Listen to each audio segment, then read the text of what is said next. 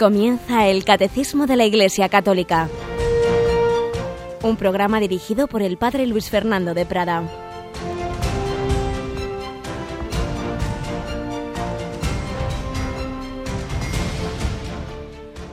Muy buenos días, queridísima familia de Radio María. Aquí estamos de nuevo con el Catecismo ya en el mes de junio, en el mes del corazón de Jesús, en el mes de la Eucaristía, en la octava, perdón, en la novena de Pentecostés, invocando al Espíritu Santo, pidiéndole por medio de María que forme en nosotros un corazón como el de Cristo. Debe ser nuestro grito permanente. Ven, ven Espíritu Santo, transforma nuestros corazones a los semejantes al de Jesús.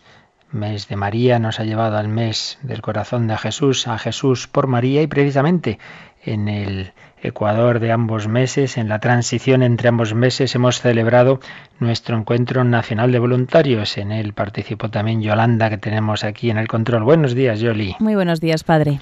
Una gran experiencia de la familia de Radio María, ¿verdad? siempre estos encuentros ayudan a bueno pues a hacer más familia y, a ser un poquito más conscientes de lo que significa Radio María y el querer evangelizar con más fuerza y más ganas. Sí, siempre es una experiencia de comunión y de mutuo ánimo porque cuando oían los voluntarios de programación a los voluntarios de difusión, a los voluntarios de transmisiones y estos a su vez conocían a los que hacen tantos programas que muchas veces no los conocían personalmente, pues ha sido un mutuo dar gracias a Dios de cómo nos va ayudando a unos a través de otros y cómo se va extendiendo esta gran familia y cómo así pues va llegando la palabra de Dios va llegando a tantas personas. De hecho, muchos de los voluntarios son personas que en su momento pues estaban mal, estaban alejadas de la iglesia, estaban en momentos difíciles y el Señor ayudó a través de la radio y se han sentido pues en la obligación, en el mejor sentido de la palabra, la obligación gratuita de corresponder al Señor, de devolver algo de lo que han recibido. Dad gratis lo que gratis habéis recibido. También me han saludado varias personas que me decían, le invitamos a desayunar en casa. Digo, ¿y eso? dice, no, pues porque desayunamos mientras oímos el catecismo con nuestros hijos, etcétera. Así que saludo a todas esas familias, a todos los que tienen esa costumbre de, de estarse preparando para, para el trabajo, para el colegio, pues en, en, este momento con Radio María encendida, pues un gran saludo muy cordial a tantas familias, a tantas personas que están en sintonía con Radio María en estos momentos primeros del día. Y pedimos la intercesión de los mártires de Uganda y de tantos santos que han amado a Jesucristo, que han estado siempre ahí al pie de un sagrario, mes también de la Eucaristía, todos muchos y bellos motivos para que vivamos este mes de junio también con mucha alegría, como hemos vivido el mes de mayo, y particularmente que en esta semana pues tengamos una gran intensa oración al Espíritu Santo, teniendo además presente, encomendando ese encuentro de oración por la paz que el Papa Francisco ha convocado en el Vaticano con el presidente de Israel y el presidente palestino. Encomendamos esta importante oración, este importante gesto por la paz. Pues vamos nosotros adelante Vamos a recoger alguna de las enseñanzas de las pinceladas hoy que nos dejaba don Justo López Melús para comenzar nuestro día.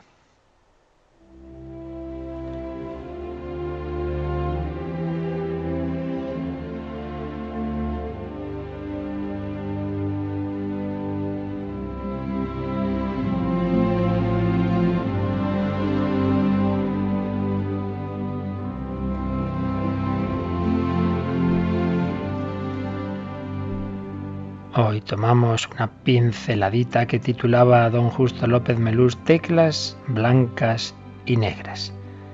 Y escribía así.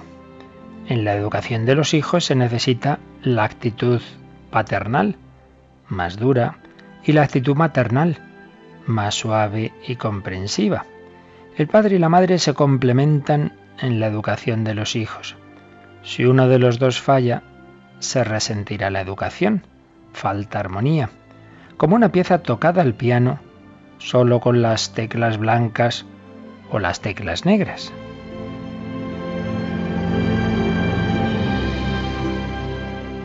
Invitaron a un profesor de color, eminente pianista, a que diera un concierto. Ante la sorpresa de todos empezaron a sonar notas discordantes. Terminó una pieza y empezó otra sin ritmo ni armonía. Cuando ya todos, desconcertados, estaban pensando en irse, de repente el profesor hizo brotar del mismo piano una melodía exquisita y explicó, fijaos, en el piano hay teclas blancas y negras. Estaba tocando piezas solo con unas o con otras. Ya habéis visto. Si toco solo unas u otras, el resultado es horrible. Pero si las mezclo, resulta una maravilla. Pues bien, lo mismo sucederá si nos unimos los blancos y los negros. Y esto que él decía en ese momento, a propósito de las razas, lo podemos decir de todo, no contraposición, no restar, sino sumar, unir, como en la iglesia, como los carismas, como las diversas vocaciones, teclas blancas y negras, esposos y esposas, padres y madres, los de tal cultura y los de tal otra, los de tal movimiento, los de tal otro, parroquias, movimientos, sacerdotes, religiosos, todos estamos llamados a dar nuestra buena nota en la sinfonía de la fe.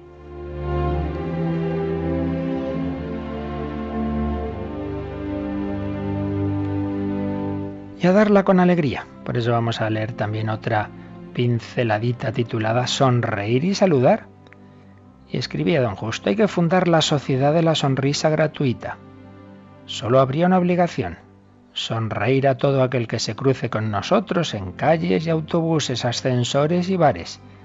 Al principio seríamos sospechosos, ese tío algo buscará. Pero cuando vieran que no es así, la sonrisa se contagiaría y todos respirarían confianza y amor. Una taquillera del metro entregó a un viajero la vuelta del dinero que la víspera había olvidado devolverle otra compañera. ¿Y cómo sabe que soy yo? preguntó el pasajero. Muy sencillo. Mi compañera me ha dicho, dale el cambio a ese señor que todas las mañanas sonríe y dice buenos días. Dale el cambio a ese Señor que todas las mañanas sonríe y dice buenos días.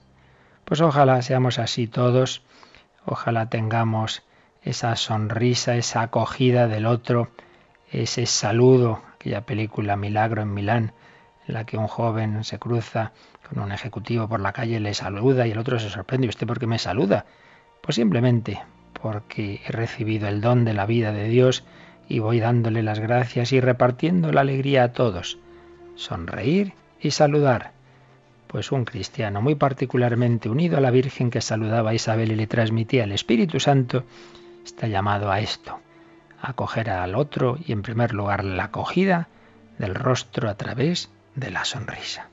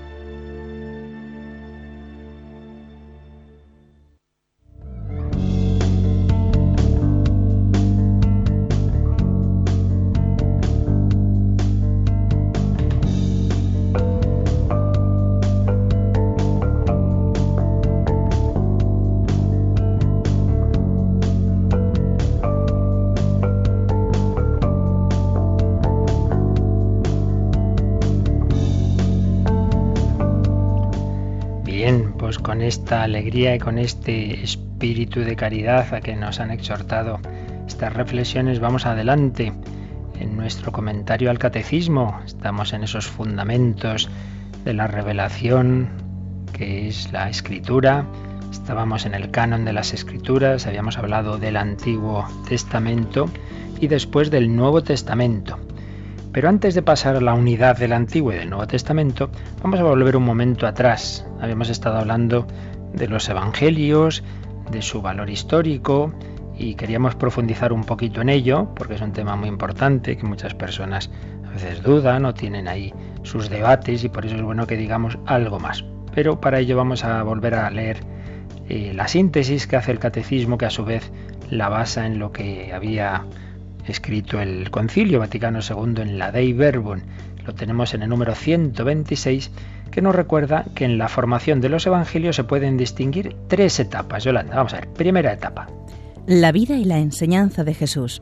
La Iglesia mantiene firmemente que los cuatro evangelios, cuya historicidad afirma sin vacilar, comunican fielmente lo que Jesús, Hijo de Dios, viviendo entre los hombres, hizo y enseñó realmente para la salvación de ellos, hasta el día en que fue levantado al cielo. Primer momento, el núcleo de todo es la propia vida y enseñanza de Jesús. Los evangelios nos transmiten esto. La Iglesia cree en ese origen histórico como ahora luego enseguida desarrollaremos, eh, que se comunica a través de los evangelios. Primer núcleo, primer momento, pues eso, lo que fue propiamente lo que Jesús vivió con sus apóstoles. Pero segunda etapa. La tradición oral. Los apóstoles, ciertamente después de la ascensión del Señor, predicaron a sus oyentes lo que él había dicho y obrado, con aquella crecida inteligencia de que ellos gozaban, instruidos y guiados por los acontecimientos gloriosos de Cristo y por la luz del Espíritu de verdad. Lo que los apóstoles habían visto, habían compartido con Jesús, de primeras no lo escribieron, de primeras lo predicaron. Jesús no les dice, id y escribid un libro, no, no, eso fue posterior. Lo primero fue la tradición oral, fue eh, anunciar a todos la enseñanza de Cristo y su propia vida, lo que había vivido, lo que había sufrido, la pasión, la muerte y la resurrección. Pero de estas dos etapas llegamos a la tercera. Los Evangelios escritos.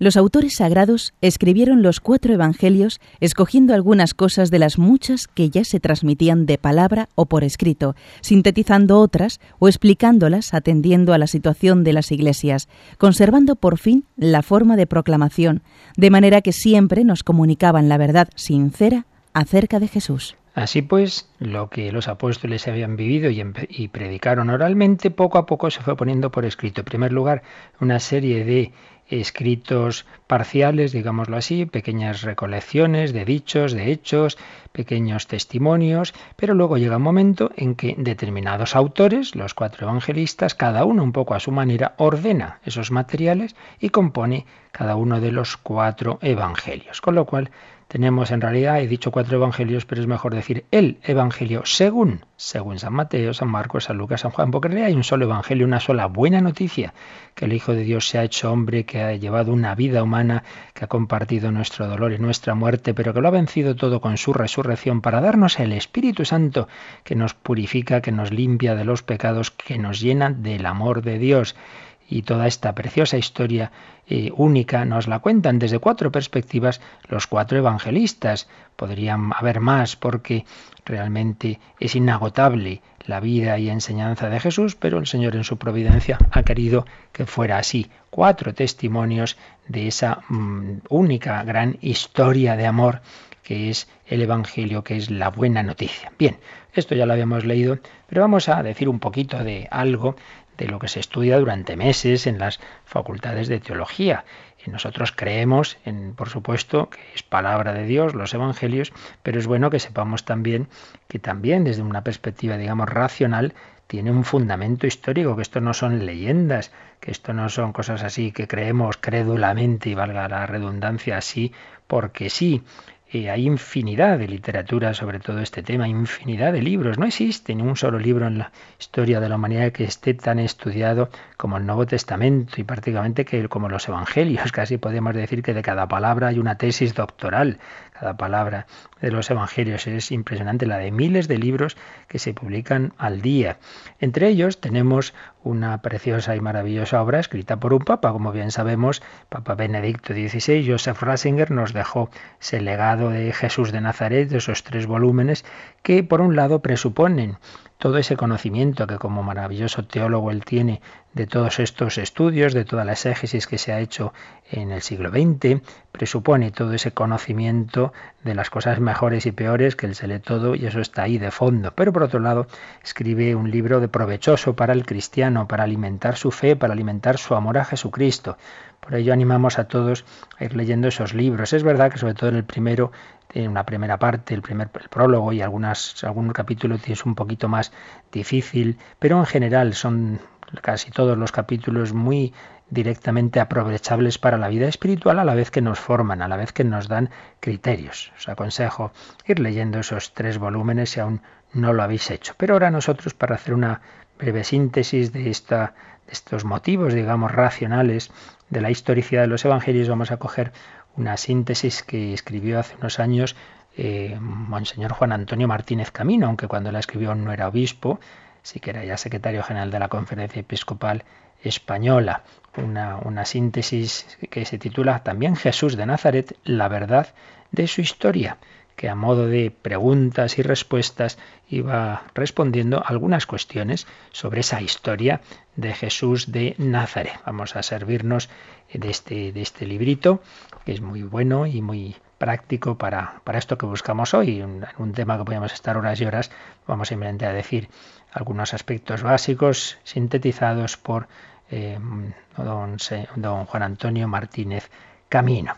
Nos recuerda que los personajes de la historia de la antigüedad que han dejado escritos sobre sí mismos o sobre sus cosas son muy pocos y realmente lo que tenemos de ellos pues es de muchas veces de, con, escritos de difícil conservación que realmente podríamos dudar mucho de ellos y sin embargo no dudamos de escritos sobre Platón o Sócrates, etcétera, y siendo así que tenemos muchísimos más testimonios sobre Jesús, de los cuales a veces en cambio dudamos. ¿Qué testimonios, qué fuentes fiables tenemos acerca de Jesús de Nazaret?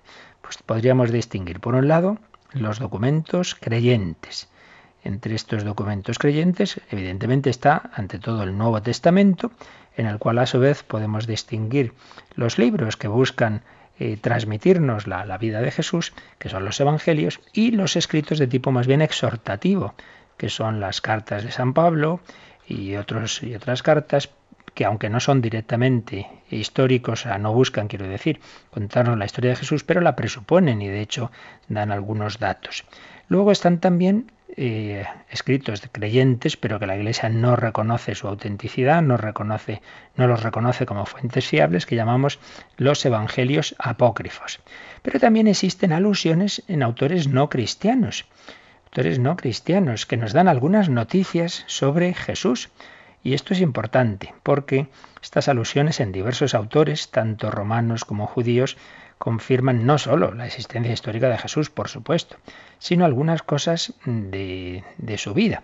Estas fuentes las veremos ya con calma, si, si Dios quiere y llegamos, pues cuando, cuando hagamos el comentario a la Cristología, a la vida de Jesús. Por ello aquí no vamos a leerlas, pero sí por lo menos mencionarlas, que, que lo sepáis, pues como hay alusiones y referencias a Jesús o a Cristo, los llaman de distintas formas, en autores paganos importantes, muy importantes, como Tácito, Plinio el Joven, Suetonio, Julio Africano y Luciano de Samosata. Y también en autores judíos, como Mara Bar Sarapión y muy particularmente en Flavio Josefo. Flavio Josefo, un, un historiador judío de mucha importancia y donde aparece un texto en sus, en sus obras muy, muy fundamental, clave realmente en la historia. Ya digo que los leeremos y los veremos si Dios quiere. En su momento sería al hablar ya de Jesús y de los motivos para creer en Cristo. Aquí estamos simplemente diciendo algo sobre los evangelios. Pero que sepamos que junto a los evangelios, junto al Nuevo Testamento, junto a los, a los evangelios apócrifos están esos testimonios de autores no cristianos, no cristianos. Bien, vamos al Nuevo Testamento. Nuevo Testamento como tal no es en sí mismo un libro de historia, ni es una biografía de Jesús, sino que recoge el testimonio plural y reconocido de la Iglesia acerca del significado último de Jesús de Nazaret, como el Hijo eterno de Dios hecho hombre para la salvación de cada ser humano. Es un testimonio de fe el Nuevo Testamento, pero testimonio de fe que por hablar de ese Jesús de Nazaret contiene datos históricos suficientes para que sus lectores nos podamos hacer una idea acerca de la verdad de la historia de aquel judío del siglo I, Jesús, que se presentó como el Mesías, como el Hijo de Dios, y a quien así confiesan los autores del Nuevo Testamento, como decimos, en dos tipos de, libros. Eh, unos de tipo más histórico, los cuatro evangelios y también los hechos de los apóstoles, y por otro lado otros de tipo más exhortativo, como las cartas de San Pablo y de los demás autores. Escritos exhortativos tienen menos interés en ofrecer datos históricos, pero aparecen, aparecen también. y se está anunciando el Evangelio, pero aparecen textos como por ejemplo este famoso de la primera carta de San Pablo a los Corintios. Os recuerdo, hermanos, el Evangelio que os prediqué, el que recibisteis, en el que os mantenéis firmes y por el que estáis en camino de salvación. Pues yo os transmití lo que a mi vez recibí. Veis, aquí aparece la tradición oral. Yo os transmití lo que a mi vez recibí. A saber, que Cristo murió por nuestros pecados, según las Escrituras, que fue sepultado, que resucitó al tercer día, según las Escrituras, que se dejó ver de Cefas, después de los doce, después se dejó ver de más de quinientos hermanos a la vez, de los cuales la mayoría siguen vivos hasta ahora y algunos murieron. Después se dejó ver de Santiago. Al final de todos se dejó ver también de mí. Fijaos cómo aquí San Pablo está hablando de ese Jesús, está hablando de su muerte, está hablando de su sepultura, está hablando de su resurrección y está hablando de apariciones de Jesús a muchas personas, destacando la de Pedro, como se fijaos que aparece Cefas y luego los doce, siempre ese papel fundamental primacial de Pedro, los doce, más de 500 hermanos, dice, de los cuales la mayoría siguen vivos. Es una cosa importante. Cuando se está escribiendo el Nuevo Testamento, viven la mayoría de los testigos. Si se dijeran cuentos chinos, pues habría, estarían vivas las personas que podrían desmentir lo que ahí se dice. Bien, es un ejemplo de cómo también en los escritos no directamente históricos, sino exhortativos, que son estas cartas, aparecen referencias históricas. Y fijaos que estas son, seguramente, según los especialistas, son las obras más antiguas del Nuevo Testamento, son estas cartas. Ahí entre las cartas de San Pablo están los primeros escritos que sitúan en torno, bueno, aquí siempre los autores discuten, unos ponen un poquito antes, otros un poquito después, pero más o menos en torno a los años 50, es decir, no habían pasado ni 20 años de la muerte de Jesús, que casi seguro fue el, el año 30, la muerte y resurrección de Cristo el año 30, pues como mucho, como mucho, unos 20 años después están ya escribiéndose esos primeros escritos del Nuevo Testamento. Pues imaginaos, ahora mismo, ¿no? Cosas ocurridas en España hace 20 años y de las cuales viven pues la mayoría de los testigos. Todas esas cartas presuponen la vida de Jesús, presuponen su muerte y resurrección, eran acontecimientos recientes, los testigos vivían y por ello no se había sentido todavía la necesidad de escribir con detalle pues cómo había sido esa vida que habían compartido con Cristo o que les habían contado, porque San Pablo, por ejemplo, no, como sabemos, no convivió con Jesús, eh, sino que se convirtió después, seguramente un par de años después de la resurrección de Cristo. Pero además en estos escritos del Nuevo Testamento, en estas cartas, aparecen a veces textos que según los autores pues dan toda la impresión de que no son de San Pablo, sino bastante anteriores. Y hay un texto fundamental muy importante que todos los autores señalan también el Papa Benedicto XVI en su obra, eh, que viene a ser como una síntesis admirable del asombro de los primeros cristianos ante lo que realmente había ocurrido con ese Jesús. Estamos refiriendo al, himno que rezamos en las vísperas de los sábados, eh, los domingos, pero primeras vísperas, por tanto el sábado por la tarde, de la carta de San Pablo a los Filipenses capítulo 2 versículos del 6 al 11. Es una síntesis de quién es ese Jesús en el que creían y de lo que había ocurrido con él, que es algo que sobrepasa toda capacidad humana.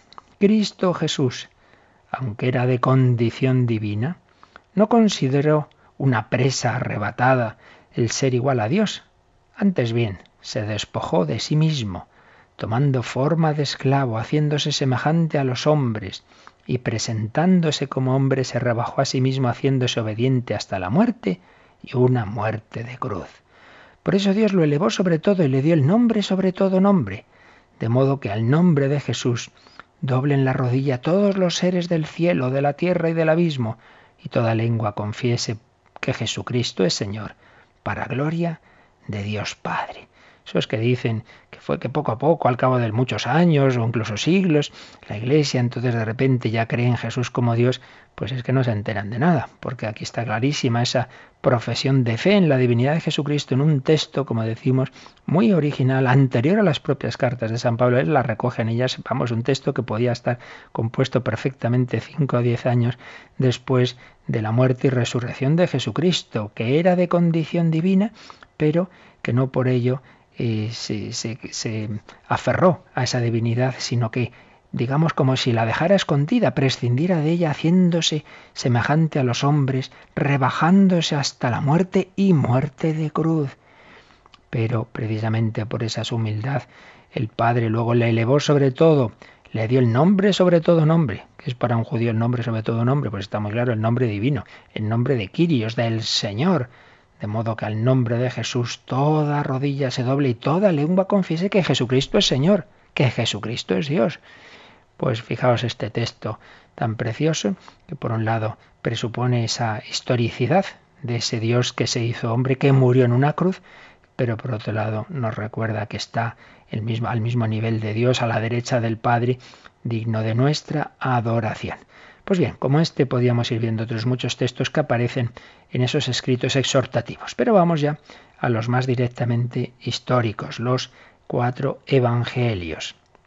Tienen, como decimos, un carácter más histórico que las cartas, aunque no en el sentido moderno actual de que hubieran pretendido hacer una biografía cronológica detallada, pues primero fue esto y luego lo otro, luego lo otro, sino que son el fruto de una catequesis ordenada para presentar esa figura de Jesús. ¿Qué ocurría? Que iban pasando los años, eh, los cristianos iban extendiendo ya por todo el Mediterráneo, podían ya ir muriendo los primeros testigos, convenía dejar escrito eh, todo ese recuerdo, todos esos eh, testimonios de lo que habían vivido los apóstoles y los primeros cristianos con Jesús. Hacían falta relatos más pormenorizados de esa vida de Jesús.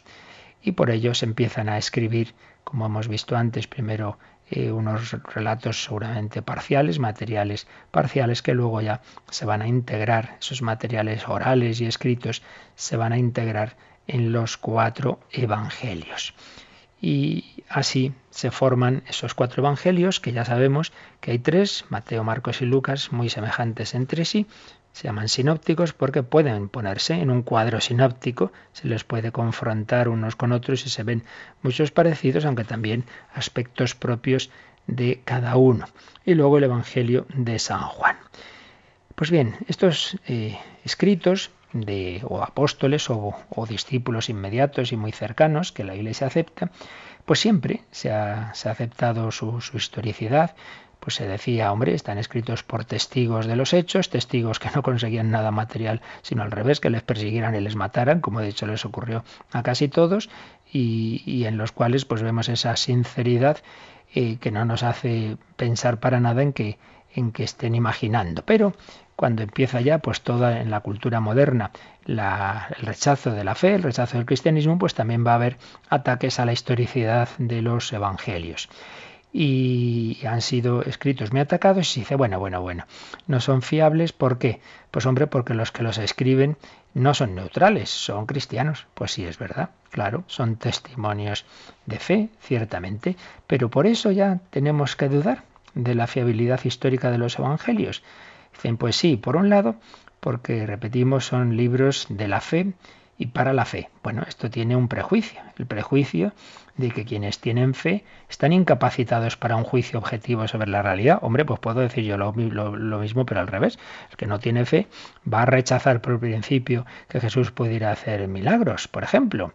Por ello, eso sin más no, no, no es ningún motivo. También con cualquier con cualquier relato habría que decir que el que cuenta algo en lo que cree ya necesariamente está exagerando. Que puede darse, puede darse, ciertamente. Que uno se deje llevar del entusiasmo ante lo que cree y lo cuente de una manera desfigurada. Pues sí, en un partido de fútbol también puede ocurrir, claro que sí. Por eso hay que analizar los hechos, pero no por el mero, la mera razón de que quien lo escribe cree en aquel del que está hablando ya, por ello vamos a sospechar. No, pero es que además eh, los evangelios no son de por sí una biografía en el sentido moderno, sino que están escritos para transmitir la fe, es cierto, es cierto, pero volvemos a lo mismo. No necesariamente eso quiere decir que al hacer esa labor se esté falseando la historia. No, pero es que además hay contradicciones. Fíjese usted que hay cosas que cuentan los evangelios de una forma, otro lo dice de otra. Uno dice que un milagro fue en un sitio, otro dice que fue en otro. Hay, hay diferencias. Bueno, diferencias importantes. No, son todas de detalle. Bueno, todas estas cosas han llevado a veces a esas dudas, a esos ataques, incluso a la historicidad de los, de los evangelios. Por ello es bueno que digamos algo de cómo también desde un puro mm, punto de vista, digamos, de un historiador al que se le dieran unos documentos y se le dijera, ¿a usted qué le parece? Estos documentos le dan una impresión de que son leyendas, de que son invenciones o son algo histórico. Pues hay una serie de, de criterios de historicidad que se pueden aplicar y se aplican a muchas obras y podemos ver cómo se han aplicado a los evangelios. Vamos a decir, obviamente, de una manera muy resumida. Pero antes de seguir, vamos a pedir la luz del Espíritu Santo porque aquí hablamos hoy desde la razón, pero siempre lo fundamental es que el Señor nos ilumine, que el Espíritu Santo nos dé su luz para que con ella, mm, leyendo los Evangelios, crezca, aumente nuestra fe en Jesús, el Hijo de Dios. Invocamos al Santo Espíritu.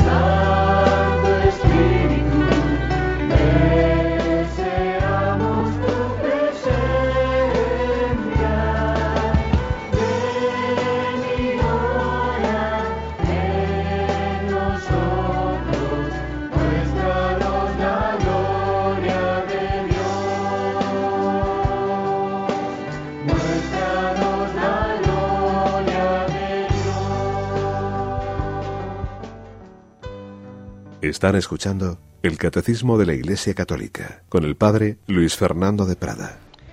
Así pues, vamos a ver un poquito eh, razones para esa confianza histórica desde la razón. Por la fe, desde luego, no tenemos ninguna duda, pero también para que veamos que la fe presupone la razón. ¿Qué puede hacer a un historiador fiarse de unos textos? Primero hay que ver su antigüedad, primero hay que ver si son cercanos a los hechos, claro, si están escritos muchísimos siglos después, o si las copias que tenemos son muy posteriores. Bien, esto ya dijimos algo en otro día, recordamos que muchísimos escritos antiguos, muchísimos escritores antiguos no son conocidos más que a través de copias de sus obras hechas en la Edad Media. Es el caso de autores tan famosos como Cicerón o César. En cambio de los evangelios conservamos manuscritos antiquísimos, antiquísimos. Fijaos que completos, en donde aparezca todo el Nuevo Testamento, tenemos códices, el llamado Códice Vaticano o el Códice Sinaítico, que datan en torno al año 350. Y dice, uy, muy posteriores, infinitamente más cercanos, como decimos, que de la inmensa mayoría de las obras antiguas. Pero una cosa son los códices completos y otra cosa son papiros donde aparecen fragmentos de escritos del Nuevo Testamento. Pues bien, precisamente los tiempos modernos, en el siglo XX, se han ido encontrando diversos papiros donde aparecen versículos del Evangelio. Y esos papiros, esos sí que son muy antiguos. Esos son ya del siglo II. Incluso hay algunos que están en estudio y, donde se, hay que dar razones para pensar que son, bueno, vamos, del, siglo I, año 50, 60, 70 eh, diversos fragmentos del Nuevo Testamento. Por un lado, pues, una gran fiabilidad de las copias y una gran cercanía a los hechos. Pero ya entrando en lo que nos cuentan, en, lo, en el contenido de la, de, la, historia de Jesús que ahí se nos cuenta. Hay una serie de criterios que uno se da cuenta de que son muy sensatos y que se pueden aplicar a cualquier relato de vida de un determinado personaje y que también se han aplicado muy a fondo a los evangelios para ver su historicidad. ¿Cuáles? Pues hay uno que se llama el criterio de múltiple fuente o testimonio múltiple. ¿Qué quiere decir? Que hay la certeza moral, siempre en estas cosas no hablamos de evidencias, claro, no son matemáticas, pero la certeza moral de la fiabilidad histórica de un relato cuando hay coincidencia fundamental entre fuentes independientes entre sí. Si distintas fuentes me cuentan básicamente lo mismo, aunque luego cada una con sus matices, con sus detalles que pueden ser discordantes. A mí me llega por varios sitios de personas que entre sí no han hablado. Me llega que ha habido un accidente en el que ha habido una serie de heridos o de muertos. O le digo, pues hombre, esto seguro que es verdad. Luego a lo mejor hay detalles de, de, de una de los relatos o del otro que son de una manera o que son de otra, pero está claro que por distintas fuentes me llega que ha habido un accidente en el que ha habido heridos, que no sé, pues seguro que eso ha ocurrido. Criterio de múltiple fuente. Pues bien, démonos cuenta de que todas las fuentes eh, del Nuevo Testamento, independientes muchas de ellas entre sí, nos relatan básicamente lo mismo. Nos hablan de ese Jesús cuyas eh, etapas básicas de su vida son las mismas, con esa predicación, con esos milagros, que por cierto aparecen también eh, referencias a ellos en fuentes no cristianas, que ha muerto en la cruz y que eh, dicen sus discípulos que ha resucitado. Y luego pues un montón más de aspectos concretos que aparecen, como decimos, en distintas fuentes, no solo los evangelios, sino también en, en otras cartas, en otras obras del Nuevo Testamento múltiple fuente, ya es un primer indicio. Pero hay otro más fuerte, que es el que se llama el criterio de discontinuidad. ¿Qué quiere decir esto? Cuando se nos cuenta algo en discontinuidad con el ambiente de la época, del momento, algo que choca mucho en ese ambiente, pues hombre, hay que pensar pues que ha tenido que ser así, que ha tenido su origen en Jesús, que no se lo han imaginado personas en contra de sus ideas habituales. Vamos a explicarnos un poco más tiene dos aspectos este criterio. Por un lado, en contraste, discontinuidad con el ambiente general en que se movían aquellos hombres, aquellos evangelistas, en contraste con la religiosidad judía, en contraste con las costumbres eh, de la época. Por ejemplo, que Jesús corrigiera a Moisés, que dijera, se os dijo, pero yo os digo, que fuera él quien eligiera a sus discípulos, que entre sus discípulos hubiera mujeres, que por supuesto se le reconociera la categoría divina. Son eh, hechos y, ideas tan en contraste con el mundo judío con su religión estrictamente monoteísta, que eso no se le ocurre a un judío por sí mismo, no se le ocurre a un evangelista. Eso o realmente ha venido de lo alto, ha venido de Jesús, que ha hecho todo eso, ha dicho todo eso, o no se le ocurre a alguien, porque es algo absolutamente en contra de lo que está en la mente, en la cultura judía. Pero también este criterio es discontinuidad, no solo con la cultura judía, sino con esa iglesia primitiva en la cual nacen los evangelios. ¿En qué sentido? Hombre, que si fuera un invento de esa iglesia primitiva, pues no nos contaría para empezar, la muerte infamante de Jesús. Lo hubieran puesto de otra forma. No se inventan que nuestro fundador muere en la cruz de esa manera tan vergonzosa para ese momento que es como si dijéramos, pues uno en el garrote vil, bueno, eso ya no existe, pero hace años sí existía en España, o uno ahorcado o algo así. ¿A quién se le ocurre decir nuestro Dios es un Señor que ha sido crucificado? Pero tampoco se nos contarían las traiciones de los discípulos, sus, sus debilidades y sus traiciones, las negaciones del jefe de la iglesia, de San Pedro, la traición y suicidio de Judas. Y, el relato de otros hechos difíciles en, eh, de integrar en la proclamación de Jesús como Hijo de Dios. No se nos contaría que Jesús dice eso, no lo sabe nadie, ni, ni el Hijo, hablando del, fin del mundo, su debilidad física, su, su grito en la cruz, Dios mío, Dios mío, ¿por qué me has abandonado? Todo eso si hubiera sido un invento, no se pone, no se pone. Eso realmente tiene que venir del propio Jesús. Es histórico porque está en discontinuidad con el grupo cristiano en el que nacen los evangelios. Si se inventan, se inventan de otra forma. Y por otro lado decimos discontinuidad con la cultura judía. Por tanto, criterio de múltiple fuente. Criterio de discontinuidad con esos dos matices. Pero también tercero, junto a la discontinuidad está la conformidad. ¿Qué quiere decir? Que sí, que hay una ruptura con las ideas habituales de la época, pero por otro lado hay una gran coherencia con el medio ambiente. Quiero decir que no es que sean relatos míticos que ocurrieron no se sabe dónde, no. En los evangelios aparecen los problemas, las costumbres, los planteamientos, los lugares de la época. Aparecen un montón de datos que están en sintonía, en correspondencia con lo que conocemos por otras muchas fuentes como histórico de aquella época. Es decir, lo extraordinario que hemos visto antes del criterio de discontinuidad se da en un marco absolutamente real, no imaginario. Por otras fuentes, pues sabemos las costumbres, sabemos del templo de Jerusalén, sabemos de Herodes, el padre y el hijo de, de toda esa familia, y sabemos del emperador romano, y sabemos de una serie de aspectos eh, que se mencionan en los evangelios que en efecto están en otras muchas fuentes. Por tanto, no estamos hablando del dios Apolo, del que se cuentan no sé qué historias en la mitología romana. Para nada. Estamos hablando de un lugar, de una época, de unos datos históricos, de unos personajes, de unas costumbres, todas las cuales tienen una absoluta historicidad y de las que nadie sensato puede dudar. Por ello, el, alegremente el rechazar la historicidad de los evangelios llevaría a decir, bueno, pues muy bien, rechace usted la historicidad de todo lo antiguo, porque si duda de estos textos, desde luego se puede dudar de todo. Claro, el que no quiere creer no va a creer. Ya decimos que nunca las razones en estos terrenos van a ser apodícticas, nunca van a ser evidencias, no son matemáticas. Pero esto no vale solo para los temas religiosos, ¿eh? vale en general para todos estos temas de las ciencias humanas. La historia nunca tiene evidencias, pero desde luego, eh, si lo que estamos preguntándonos es si estos documentos de fe, y a los que llegamos a la certeza en, última por la fe, pero si estos documentos de fe tienen una base racional e histórica, hay que decir claramente que sí.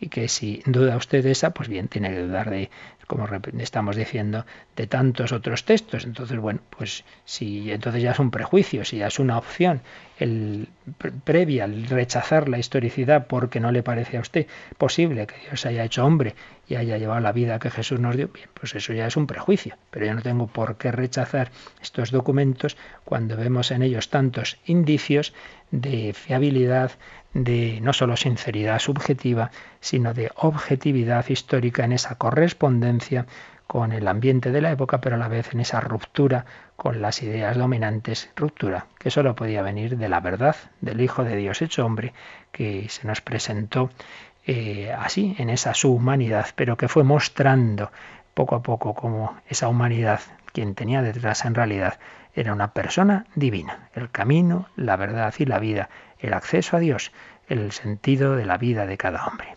Este es nuestro Señor, nuestro Redentor, al que podemos conocer desde la razón y sobre todo desde la fe, la razón queda iluminada por la fe a través de estos documentos que el Espíritu Santo inspira, pero que también los autores usan sus capacidades humanas para escribirlos. Estos documentos que son el corazón de la Biblia, los Evangelios. Por ello, como nos decía el número que también leíamos el otro día, el número siguiente, el 127, los Evangelios ocupan, el Evangelio en sus cuatro formas, ocupan un lugar único en la Iglesia y nosotros debemos leerlos, meditarlos todos los días. Lo iremos viendo ya para ir terminando estos apartados sobre el nuevo, sobre la Biblia en los próximos días. Pero como siempre, lo dejamos aquí, lo reflexionamos un poquito lo dicho y dejamos también la posibilidad de quien quiera pueda llamar, pueda consultar o hacer sus preguntas.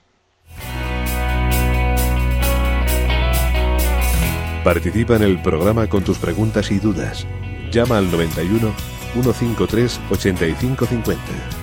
También puedes hacerlo escribiendo al mail catecismo arroba radiomaria.es.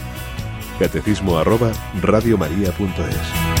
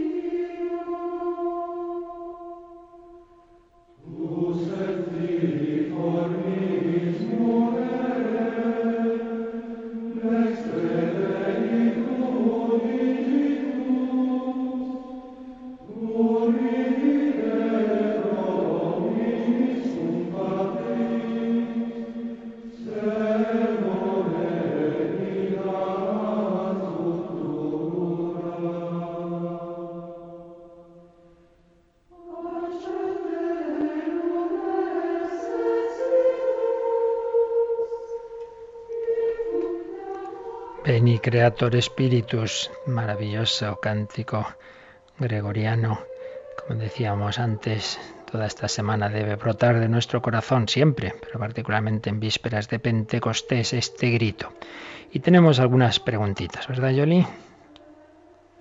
Sí, nos ha llamado Beatriz de Vigo y nos dice que si los escritos, tanto sinópticos como apócrifos, son de interés leerlos o no sinópticos, no sé si ahí se confunde Beatriz, sinópticos son los tres primeros evangelios, Mateo, Marcos y Lucas, por tanto, evidentemente en su caso sí, supongo que se ha equivocado con la palabra.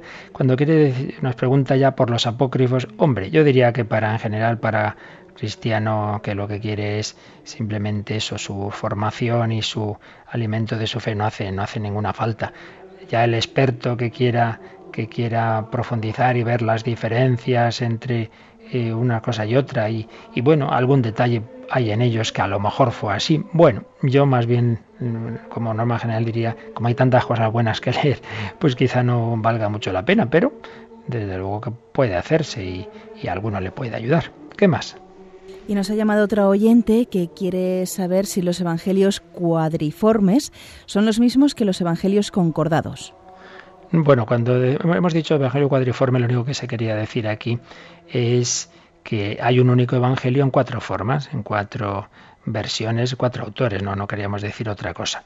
Otra cuestión es que en efecto existen algunas, algunos libros, algunas ediciones en que se nos intenta dar eh, una vida de Jesús en las que se va avanzando conjuntando lo que en cada escena de su vida nos dicen los evangelios que lo cuentan.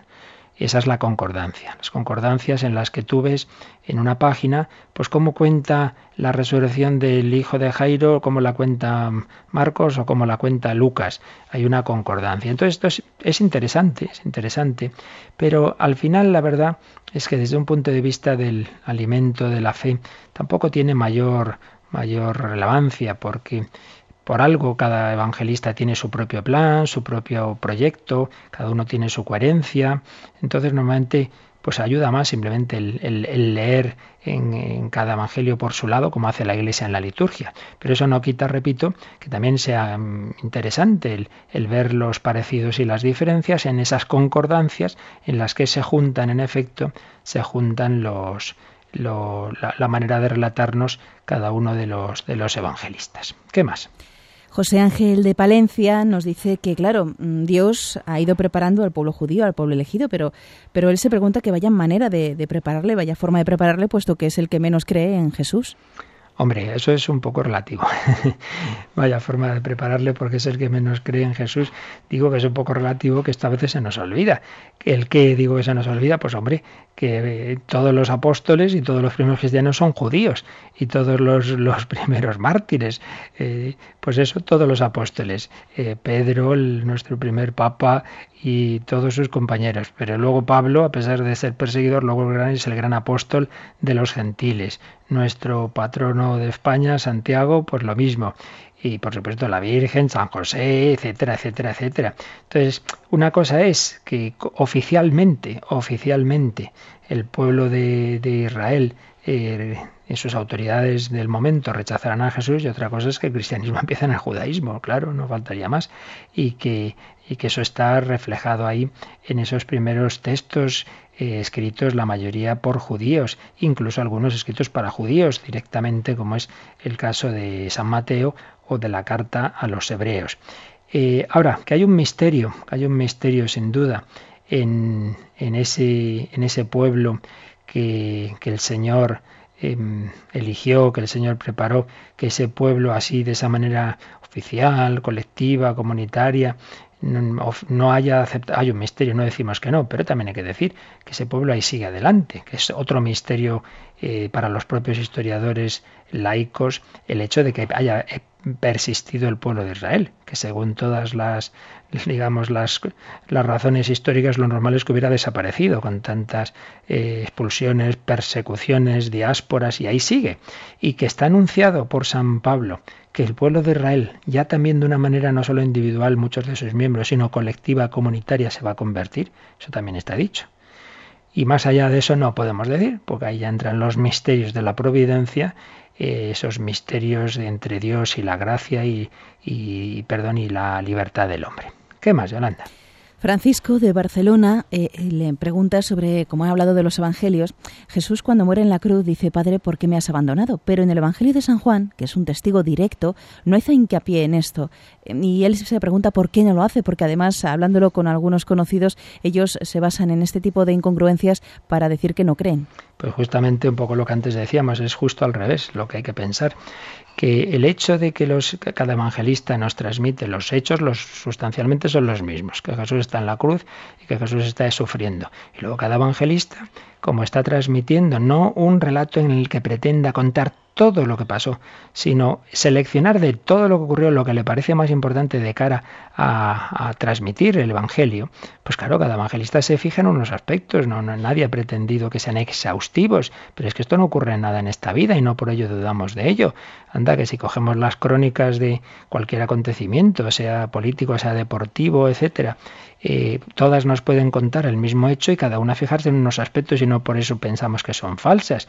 Pero es que luego ya más en concreto, si hablamos del, del contraste entre los sinópticos y San Juan, siempre se ha visto una cosa. San Juan está escrito posteriormente a los sinópticos. Entonces, es muy probable que uno de, las, de los criterios con los que San Juan escribe es precisamente que aquellas cosas que ya estaban bastante dichas en los sinóticos él no las cuenta. Y en cambio, completa con otras que él recuerda como testigo directo y, y, entonces eso añade cosas que no estaban. Esto se ve en bastantes aspectos. Por ejemplo, San Juan no cuenta la institución de la Eucaristía. no cuenta. No cuenta que, en la última cena Jesús cogiera el pan y vino y dijera esto es mi cuerpo. Pero en cambio, eso no es motivo para dudar de la Eucaristía, porque en cambio en el capítulo 6 está todo el discurso del pan eucarístico, donde viene a decir las verdades de fondo, las mismas que creemos en la Eucaristía, pero sin contar la institución de la Eucaristía.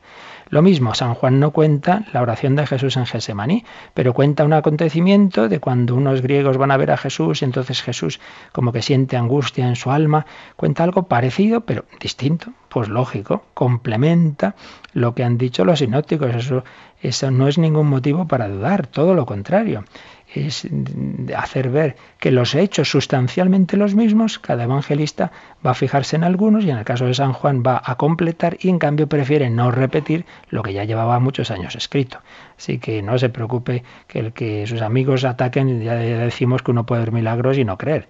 Pero en fin, esto es lo que hay y por tanto no hay ningún motivo sensato, razonable para dudar de la historicidad de los evangelios pero evidentemente, como esto no son matemáticas, el que no quiere creer no creerá. Bueno, pues hoy hemos tenido unas cuantas preguntas sobre este tema tan interesante que ya decíamos que podíamos estar meses, claro, ya aquí he dicho tres palabras, claro, nadie pretenda que en unos programas de uno o dos programas de radio eh, podamos decir todo lo que se estudia en meses en las facultades de teología. Pero bueno, hemos por lo menos dado algunas indicaciones y aconsejado, por supuesto, los libros del Papa Benedicto XVI, Jesús de Nazaret, esos tres volúmenes preciosos que por un lado presuponen todos estos estudios históricos, pero por otro lado nos llevan a la fe, nos llevan a la espiritualidad.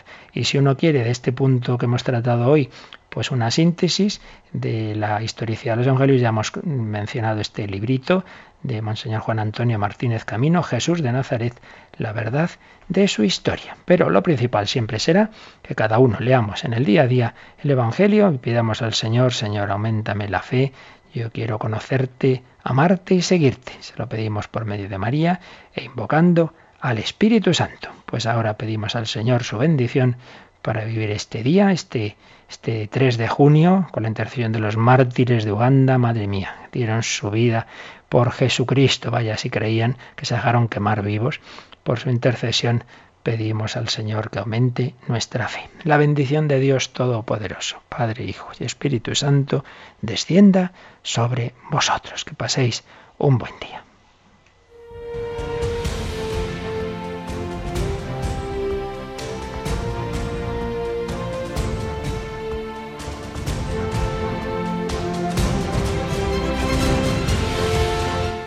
Han escuchado en Radio María el Catecismo de la Iglesia Católica,